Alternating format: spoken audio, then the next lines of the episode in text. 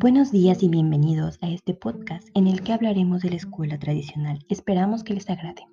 Según Speleta, la escuela tradicional es la escuela de los modelos intelectuales y morales. Para alcanzarlos hay que regular la inteligencia y ejercer la disciplina. Aquí la memoria, la repetición, el ejercicio son los mecanismos que lo posibilitan y el conocimiento y dominio de sí mismos abren las puertas al mundo. La escuela requería un compromiso del maestro con los contenidos de su enseñanza. Él encarnaba un modelo e intelectual.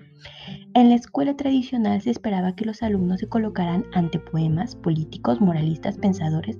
Se le debían presentar obras, pensamientos originales. Así el niño podría educarse en un elevado concepto de lo humano. En este modelo se espera que el alumno sea activo, sin embargo, autores como Alá señala que no lo es, pues permanece inmóvil bajo la palabra del maestro, el cual cree obtener un progreso porque tiene ante él un auditorio silencioso y seducido. Por otra parte, el maestro tiene una tarea fundamental, cuando el niño se encuentra ante obras de gran perfección, no puede comprenderlas del todo. Tampoco es necesario, basta con que se sienta atraído por lo que presiente de belleza, de verdad, pues será el maestro quien lo guiará y ayudará a comprender, pues transforma la inentendible exuberancia del mundo en una materia simplificada, dispuesta para su utilización, ordenada. El maestro fungirá como mediador, Aquí el niño solo encontrará dificultades graduadas, adaptadas a sus conocimientos, y aquí el papel primordial de los esquemas, mapas, planos, representaciones simplificadoras que dirigen la atención del niño hacia lo esencial, nos dice Sneers.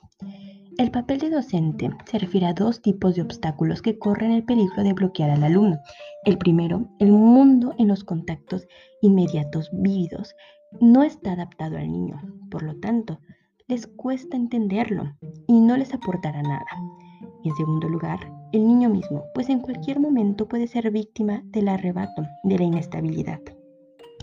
En cuanto al empleo del tiempo, en algunas etapas será necesario que el niño viva estrictamente reglamentado en lo que a la puntualidad se refiere, en escape a sus deseos y repulsiones.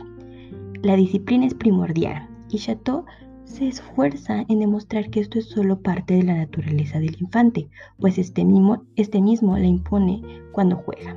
Y en este caso, de que no logre tal disciplina, se debe infringir un castigo que no debe degradarse a una especie de resarcimiento, sino solo para indicar que el alumno no ha logrado mantenerse al nivel de la regla, a nivel de las exigencias generales que se le habían propuesto. Esto sería todo, esperamos que les haya gustado. Hasta la próxima.